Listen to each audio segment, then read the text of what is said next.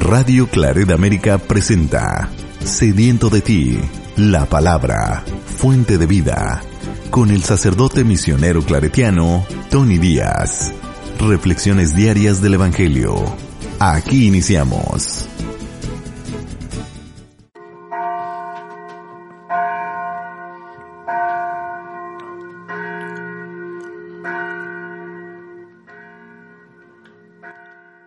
Bienvenidos hermanos a nuestras reflexiones bíblicas de la lectura del día. Hoy es jueves de la primera semana de tiempo ordinario, jueves de la primera semana de tiempo ordinario. La primera lectura de hoy viene del libro, primer libro de Samuel, capítulo 4, versículos 1 al 11. Sucedió en aquellos tiempos que los filisteos se reunieron para hacer la guerra a Israel y los israelitas salieron a su encuentro. Acamparon cerca de Eben Eser y los filisteos en Afec. Los filisteos se pusieron en orden de batalla contra Israel. Se trabó el combate y los israelitas fueron derrotados y sufrieron cuatro mil bajas. El ejército se retiró al campamento y los ancianos de Israel se preguntaban, ¿por qué permitió el Señor que nos derrotaran? Hoy los filisteos. Traigamos de Silo el arca de la alianza del Señor, para que vaya en medio de nosotros y nos salve de nuestros enemigos. Mandaron traer de Silo el arca del Señor de los ejércitos, que se sienta sobre los querubines. Los dos hijos de Elí, Jofni y Pinjas, acompañaron el arca. Al entrar el arca de la alianza en el campamento, todos los israelitas lanzaron tan grandes gritos de júbilo que hicieron retumbar la tierra.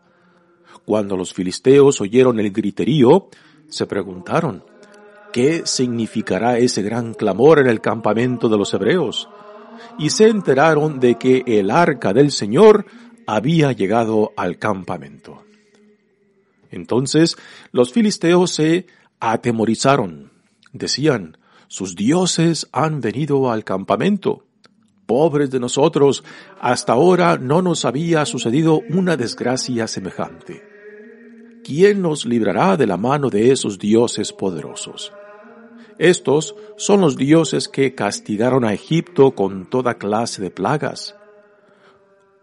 Cobren ánimo a filisteos y sean hombres no sea que tengamos que servir a los israelitas como ellos nos han servido a nosotros.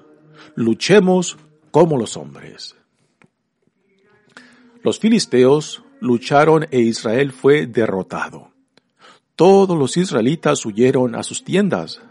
Fue una derrota desastrosa, en la que Israel perdió treinta mil soldados.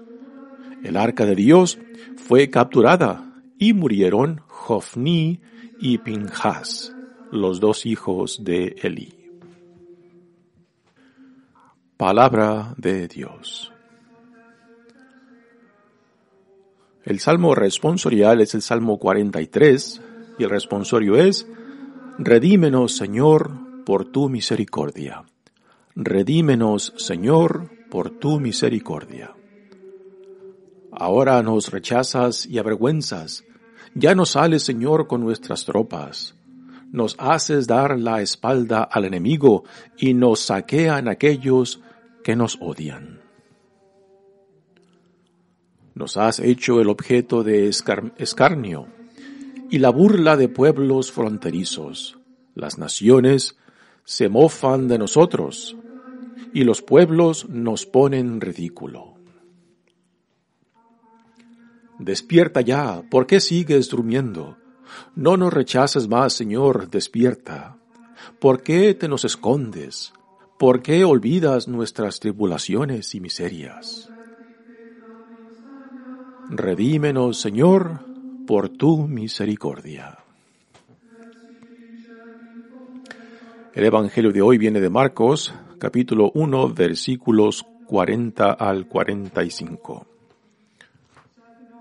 En aquel tiempo se le acercó a Jesús un leproso para suplicarle de rodillas, Si tú quieres, puedes curarme.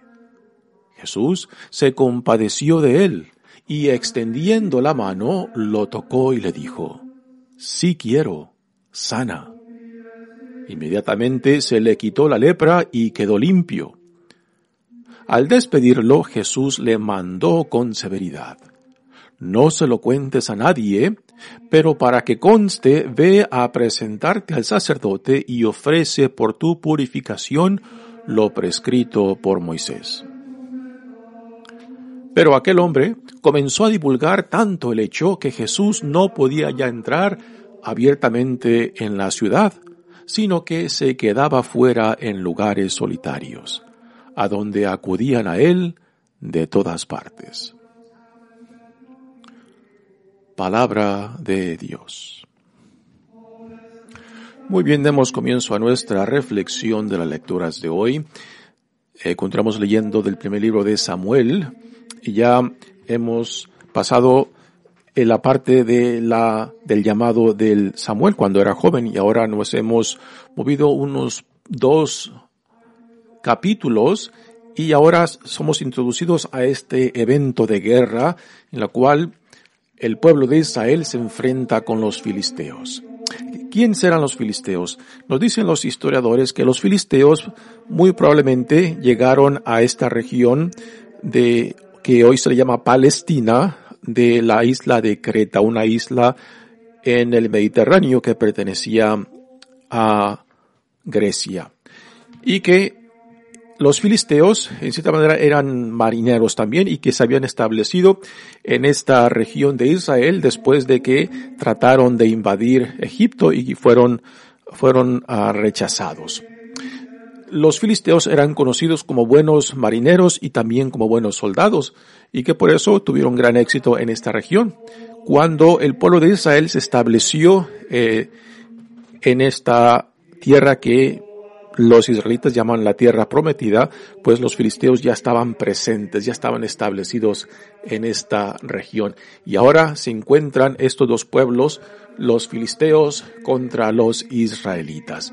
Nos dicen que se fueron a una área cerca del Mediterráneo, eh, de los cananitas, donde se llevó a cabo este encuentro entre ellos y que Israel fue derrotado terriblemente en este primer encuentro. Dice, sucedió en aquellos tiempos que los filisteos se reunieron para hacer la guerra a Israel y los israelitas salieron a su encuentro acamparon cerca de Eben Eser y los filisteos en Afec. Los filisteos se pusieron en orden de batalla contra Israel. Se trabó el combate y los israelitas fueron derrotados y sufrieron cuatro mil bajas. Así que en este primer encuentro de esta batalla, los israelitas sufren unas cuatro mil bajas y se sienten humillados, piensan que Dios los ha rechazado y que los ha entregado a los enemigos, los filisteos, ¿no? Y es lo que los ancianos se preguntan cuando dicen, ¿por qué permitió el Señor que nos derrotaran hoy los filisteos? Israel se confía mucho de que Dios está con ellos, ¿no? lo cual, lo cual es una noción, pues, eh, nada de extraña si su fe, si su fe está fundada en que Dios camina con ellos, ¿por qué han de dudar que Él no está con ellos, no? Pero como han sufrido una derrota, pues piensan que Dios los ha abandonado en esta batalla y se preguntan, ¿por qué Dios ha permitido nuestra derrota? Y es cuando los ancianos deciden traer el arca que se encuentra en el templo de Silo, donde es el donde está el sacerdote Elí, de quien ya hemos escuchado, y que deciden traer el arca al campamento para que Dios luche con ellos. Esta fue una decisión que no era muy común, o sea, de traer, traerse el arca al campamento de batalla. Pensaban de que el simple hecho de traer el arca ya era una noción automática de que Dios estaba con ellos, porque el arca representa la presencia de Dios. Y que al traerla al campamento, pues esto ya en cierta manera comprometía a Dios, ¿no? Y esto nos trae una, una cuestión que a veces también la vemos en nuestra iglesia católica, ¿no? De que a veces pensamos de que a Dios se le puede manipular tan solo eh, manipulando los símbolos que expresan nuestra fe en Dios. Por ejemplo, hay gente que dice de que eh, o que recomienda una oración que es muy poderosa, como si la misma fórmula de la oración fuera un compromiso en lo cual Dios Dios está comprometido a cumplir lo que la fórmula de la oración dice, ¿no? Y mucha gente, pues a veces habla de esta manera, de que manipulando, manipulando el, el símbolo o el objeto que representa a Dios, pues que están manipulando a Dios. Y, y, aquí en esta primera lectura es lo que vemos, ¿no? Los ancianos han decidido traer el arca de Dios que representa a Dios al campamento. Y que en cierta manera están pensando de que al traer el arca, pues ya traen a Dios con ellos y que Dios, eh, que Dios y ahora ya está comprometido a luchar con ellos porque el arca está ahí en cierta manera están manipulando a Dios, pero aquí no hay ninguna noción de que si los ancianos de Israel han consultado con Dios de que si Dios está con ellos. Aquí no entra nada eh, la cuestión de que si el pueblo de Dios consultó, por ejemplo, a Samuel, por lo menos para discernir si es que Dios realmente estaba con ellos, porque más adelante nos daremos cuenta de que Dios en cierta manera, desaprueba, desaprueba en gran, parte de Israel porque sus líderes, particularmente Elí y los hijos de Elí, son representantes de Dios, son sacerdotes de Dios que prácticamente en su comportamiento rechazan todo cuanto profesan. Eran dos hijos, los hijos de Elí, dos sacerdotes depravados, ¿no? entonces traer el arca de Dios, pensando de que el comportamiento, la vida y particularmente las vidas de los sacerdotes, los hijos del, del sacerdote Elí, de que su comportamiento eh, no tenía nada que ver con el pensar de que al traer el arca ya Dios estaba automáticamente comprometido para luchar con ellos y por ellos, ¿no? Y dice, traigamos de Silo el arca de la alianza del Señor para que vaya en medio de nosotros y nos salve de nuestros enemigos.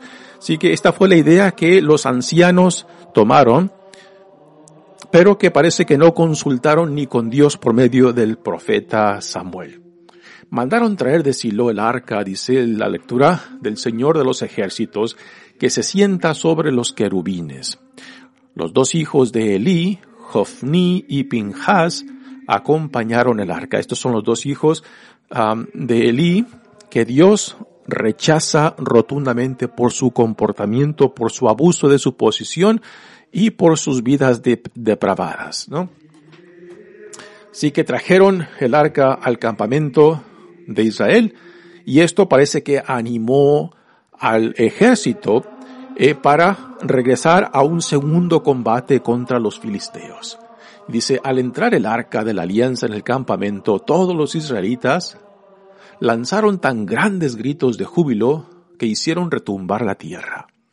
Cuando los filisteos oyeron el griterío, se preguntaron, ¿qué significará ese gran clamor en el campamento de los hebreos?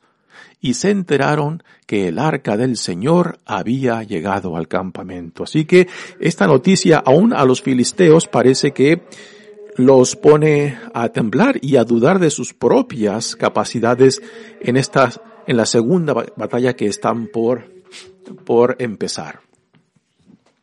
Y ahora tenemos, tenemos la reacción de los filisteos en lo que viene enseguida de la lectura. Dice, entonces los filisteos se atemorizaron y decían, sus dioses han venido al campamento. Y notemos que la forma en que los filisteos Em, hablan acerca del Dios, del Dios de Israel. Israel solamente, solamente tiene un Dios, un Dios que está por encima de todos los dioses, pero los filisteos tenían una diversidad de dioses y es la forma en la cual ellos hablan del Dios de Israel en el sentido plural y no en el sentido singular de un solo Dios. Sus dioses han venido al, al campamento, dicen ellos. Pobres de nosotros. Hasta ahora no nos había sucedido una desgracia semejante, así que empiezan a dudar que si podrán luchar otra vez, ahora que el Dios de Israel está con ellos, simbolizado en la, en el arca que han traído desde el templo de Silo. Dice, ¿quién nos librará de la mano de esos dioses poderosos? Nuevamente continúan hablando en sentido plural de los dioses de Israel cuando solamente es un Dios. Estos son los dioses que castigaron a Egipto con toda clase de plagas. Cobren ánimo, filisteos, y sean hombres. Dicen, sí que ya conocen aún los filisteos la historia de Israel, como Dios los libró de la esclavitud de Egipto y cómo los trajo a esta tierra prometida. Dice, no sea que tengamos que servir a los israelitas como ellos nos han servido a nosotros. Luchemos como los hombres. Es interesante de que aquí los filisteos mismos ya no se confían en sus propios dioses, ahora se confían en sus propias fuerzas para luchar y para no caer como sujetos o esclavos de los hebreos o de los israelitas, ¿no? Así que la motivación de los filisteos en cierta manera es mucho más grande porque ellos ya tienen mucho en juego al pensar de que el Dios de Israel está con ellos y que tienen que esforzarse mucho más para poder luchar contra ellos ahora que han traído al Dios al campamento. Y ahora viene el resultado de todo esto, que pone en gran duda las motivaciones del pueblo de Israel cuando decidieron traer el arca de Dios al campamento. Dice, los filisteos lucharon a Israel, e Israel fue derrotado. Todos los israelitas huyeron a, sus tiendas. Fue una derrota desastrosa en la que Israel perdió 30 mil soldados este número de 30.000 soldados, eh, muy probablemente nos dicen los comentaristas que es un número exagerado, que nos quiere decir que fue en esta derrota que fue desastrosa, que las pérdidas fueron mucho más que, la, que el primer combate, en el cual también perdió Israel 4.000 cuatro mil tropas. Dice, el arca de Dios fue capturada y murieron Jofni y Pinjas, los dos hijos de Elí. ¿no? Esta muerte de Jofni y Pinjas ah, fue parte de uno de los primeros mensajes que Dios le da a Samuel para que se lo comunique a Elí eh, acerca de sus hijos, ¿no? Así que con esta derrota desastrosa de Israel, caemos en cuenta de que la decisión de los ancianos del pueblo de Israel de traer, de traer el arca, pues fue una decisión que ni siquiera consultaron con Dios para ver si Dios verdaderamente estaba con ellos, estaba aprobando lo que estaban haciendo. Porque el problema fundamental de esto es de el, la tentación de querer manipular a Dios por medio de la manipulación de los símbolos que representan a Dios. Y este es el caso cuando decidieron traerse el arca al campamento. La cuestión para nosotros que esta lectura nos, ah, nos pone es la, es la siguiente, ¿no? de que si nuestra relación con Dios es una relación abierta y no simplemente un pretender querer manipular a Dios con nuestras prácticas religiosas, con los símbolos que representan para nosotros la relación con Dios, ¿no? Porque todo cuanto celebramos en ritos, en devociones, en cualquier acción religiosa, no puede estar desconectada con el resto de nuestras vidas. No puede estar desconectada con cómo estamos relacionados con el prójimo, con la forma en que nos tratamos mutuamente, con la forma en que tratamos a los más, a los más vulnerables entre nosotros. Y de esta manera este es el caso aquí del pueblo de Israel representado en el, en el liderazgo religioso de los hijos de Elí, los sacerdotes uh, Jofni y Pinjas, que abusaban de su posesión, se aprovechaban de los tributos que el pueblo daba a Dios en el templo para su propio beneficio y que las vidas que ellos vivían pues eran vidas depravadas, de que no manifestaban el tipo de vida a la cual Dios los llamaba por medio de la alianza que Dios había hecho con su pueblo, ¿no? Así que aquí hay una desconexión impresionante entre la vida del pueblo y el símbolo de Dios representado en la arca, que el simple hecho de traer el arca, el arca del Señor al campamento era como querer manipular a Dios de que luchaba con ellos. Pero en esta derrota desastrosa, en cierta manera, no en cierta manera, sino concretamente Dios le dice, realmente lo que ustedes están haciendo no es de mi aprobación, porque ni siquiera lo consultaron y pretendieron manipular el símbolo de la presencia de Dios en el arca con la idea de que Dios ya estaba comprometido a luchar con ellos cuando Dios rotundamente rechaza lo que ellos están haciendo por el tipo de vida que están viviendo. Así que esta derrota desastrosa es interpretada por este primer libro de Samuel como consecuencia de la infidelidad que el pueblo de Dios está viviendo y que por más que quieran manipular el símbolo de la presencia de Dios, pues esto no es igual que querer, que pretender, que pretender manipular a Dios mismo. Y repito, en mucha gente religiosa a veces vemos estas actitudes que pretendiendo manipular los símbolos religiosos que representan su fe, pretenden, pretenden manipular a Dios mismo. Cuando hacemos esto, pues prácticamente hacemos de los símbolos religiosos como amuletos, amuletos que representando nuestra fe, pues implica de que estamos también manipulando y controlando lo que simbolizan, lo cual es una contradicción tremenda. Muy bien, pasemos ahora al Evangelio de hoy. Esta es la versión de Marcos que leímos el viernes pasado en el Evangelio de Lucas, cuando viene un leproso y se postra ante Jesús con esa pregunta, si tú quieres, puedes curarme. Dice el Evangelio de Marcos, en aquel tiempo se le acercó a Jesús un leproso para suplicarle de rodillas, si tú quieres, puedes curarme. Estas palabras de leproso también pueden eh, ser para nosotros pues una bella jaculatoria que podemos ofrecer en oración, ¿no? Ah, si tú quieres, Señor, puedes curarme. Si tú quieres, Señor, puedes sanarme. Si tú quieres, Señor, puedes renovar mi vida. Si tú quieres, Señor, me puedes, tú puedes restaurar mi dignidad, ¿no? Son palabras de alguien que reconoce el poder de Dios, pero que a la misma vez manifiesta una cierta inseguridad de que si Dios, en este caso del, leproso, que si Jesús tendrá el deseo, sabe que tiene el poder, pero no el deseo de que se le pueda acercar a Él y de que lo pueda sanar, o que lo, lo quiera sanar. El leproso era alguien que era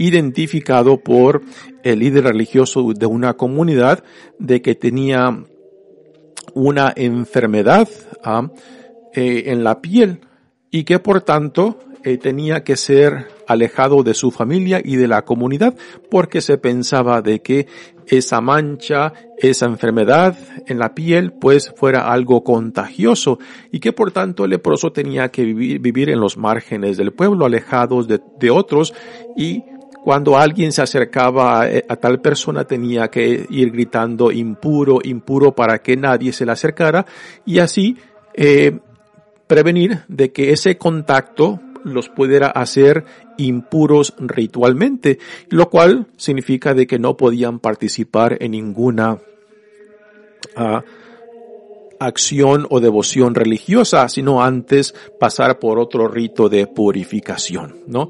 Así que podemos imaginar de que este leproso reconoce a Jesús se echa a la tierra de rodillas y a cierta distancia le dice estas palabras, si tú quieres, puedes curarme. Y ahora aquí el evangelista Marcos nos pone la reacción de Jesús ante lo que está viendo. Jesús se compadeció de él. Dice, Jesús se compadeció, lo cual es muy diferente a decir que Jesús tuvo lástima. Em, cuando se tiene lástima, pues es como decir pobrecito, ¿no? Este, eh, es, tener lástima no es tener empatía. Sin embargo, eh, compadecerse de él es tener compasión, es empatizar, es acercarse no simplemente a la persona físicamente, sino buscar comprender la experiencia de aquel, de aquel que viene con estas palabras impresionantes. Si tú quieres, puedes curarme. Así que Jesús tiene cierta empatía con este hombre que ha sido separado de su familia y separado de la comunidad y que ahora nadie se puede atrever ni a acercarse y peor todavía, ni a tocarlo. Y Jesús inmediatamente le responde y le dice, sí quiero, sana, sí quiero, queda sano. Inmediatamente se le quitó la lepra y quedó limpio. Pero lo impresionante de este encuentro es de que Jesús no simplemente se le acerca, Jesús lo toca, algo que un judío simplemente no se atrevería a hacer. Porque por el tabú de que el contacto cerca o físico, pues hacía puro a la persona que se acercara o tocara a un leproso. Y Jesús no le importa este tabú, lo que le importa es la integridad, la dignidad y la sanación de este hombre que viene con estas palabras eh, tan imponentes. Si tú quieres, puedes curarme. En, en lo cual el leproso reconoce el poder y la capacidad de sanar, pero quizás no el deseo, ¿no? Y Jesús lo sorprende con estas palabras. Claro que sí. Se le acerca y lo toca. Al despedirlo Jesús le dice, no se lo cuentes a nadie, pero para que conste, ve a presentarte al sacerdote y ofrece por tu purificación lo prescrito por Moisés. En cierta manera es difícil de comprender cómo Jesús le dice, el por qué Jesús le dice estas palabras, ¿no? Cómo el leproso que acaba de ser sanado no va a decir nada, ¿no? Porque ah, después de que es sanado, pues ahora tiene la posibilidad de regresar no solamente a su comunidad, sino también a su familia, ¿no? Y cómo él no va a hablar, no va a gritar a los cuatro vientos lo que Dios en Jesucristo le ha hecho, ¿no? Pero Jesús se lo dice porque Jesús no quiere que la gente lo vea a él simplemente como un hombre de milagros, ¿no? El Jesús no quiere los halagos, no quiere los aplausos, lo que quiere es que escuchen el mensaje del reino de Dios y que con sinceridad busquen este reino y no simplemente que se queden con lo fenomenal de los milagros, ¿no? Y tristemente a veces aún hoy en día encontramos tal gente de que simplemente va en busca del milagrito. Y aunque sea por una necesidad concreta, a veces les interesa simplemente el milagrito y no el mensaje del reino de Dios. Lo cual a nosotros se nos plantea esta misma pregunta, ¿no? Cuando nosotros vamos en busca de Jesús, ¿qué es lo que buscamos? Vamos en busca también del milagrito, de la gracia, o aunque sea por una necesidad concreta y real, ¿no? Pero por encima de mi necesidad personal también tengo interés de la buena nueva, del reino, de lo que Dios en Jesucristo nos está presentando e invitando en torno al reino, a esta nueva realidad que ha hecho irrupción en la historia humana y en la cual ahora Dios me llama para ser parte de ella. ¿Qué es lo que busco? ¿El milagrito o el reino que Dios nos ofrece en Jesucristo? Así que Jesús lo manda que vaya con el sacerdote porque el sacerdote será quien certifique de que este hombre que antes era leproso ahora ya está sano y que por tanto puede regresar a la comunidad y a su familia y también a poder participar en los, cultos religiosos, ¿no? Y es el sacerdote judío que certificaba que ya estaba sano. Y ahora Nos dice el Evangelio, pero aquel hombre comenzó a divulgar tanto el hecho que Jesús no podía ya entrar abiertamente en la ciudad, sino que se quedaba fuera en lugares solitarios a donde acudía a él, acudían a él de todas partes. En cierta manera lo que ocurre aquí entre el que antes era leproso y Jesús es de que sus lugares se intercambian. El leproso que antes tenía que vivir en, en, la, en las afueras de los pueblos por su lepra, eh, ahora que es sanado, él puede regresar a la comunidad de la familia. Y sin embargo, ahora Jesús, por la popularidad que ha hecho este previamente el leproso, pues ahora ya no puede entrar a los pueblos y, es forzado a, a quedarse en las afueras de los pueblos, a donde la gente ahora acude a él y le llevan también a los enfermos, ¿no? Así que se han cambiado los lugares. A donde estaba antes el leproso, ahora Jesús está en las afueras, porque la gente lo busca, pero Jesús sabe de que la motivación del por cual la gente lo busca no encaja con lo que él desea. Y aunque sean por necesidades concretas, a lo que Jesús le importa más, aún por encima de nuestras necesidades personales, es de que seamos atraídos, atraídos por la visión del reino, de que hagamos nuestros la visión del reino, de que nuestras vidas después sean una manifestación y expresión de la vida del reino. Que no nos quedemos simplemente con el milagrito, que no nos quedemos simplemente con lo fenomenal, los milagros, la sanación, las expulsiones de demonios, que son solamente una prueba, eh, que son testimonios de que el reinado de Dios ya está entre nosotros. Para Jesús lo que es importante es identificarnos plenamente con la visión del reino que Él nos presenta. Mi nombre es Padre Tono Díaz, misionero claretiano, que Dios los bendiga.